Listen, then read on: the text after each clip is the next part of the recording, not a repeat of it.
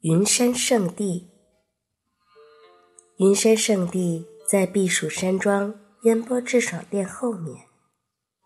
康熙四十九年（公元一七一零年）修建，是康熙三十六景中的第八景。楼分为两层，面阔七间，进深一间，不设楼梯。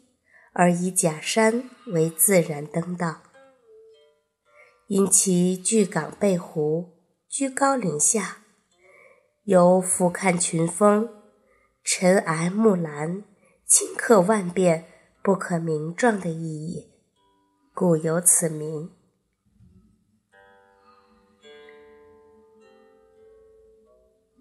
楼上西间原为佛堂莲花室。内供青玉观音一尊。每到中秋月夜，后宫的嫔妃于此处祭月祈福。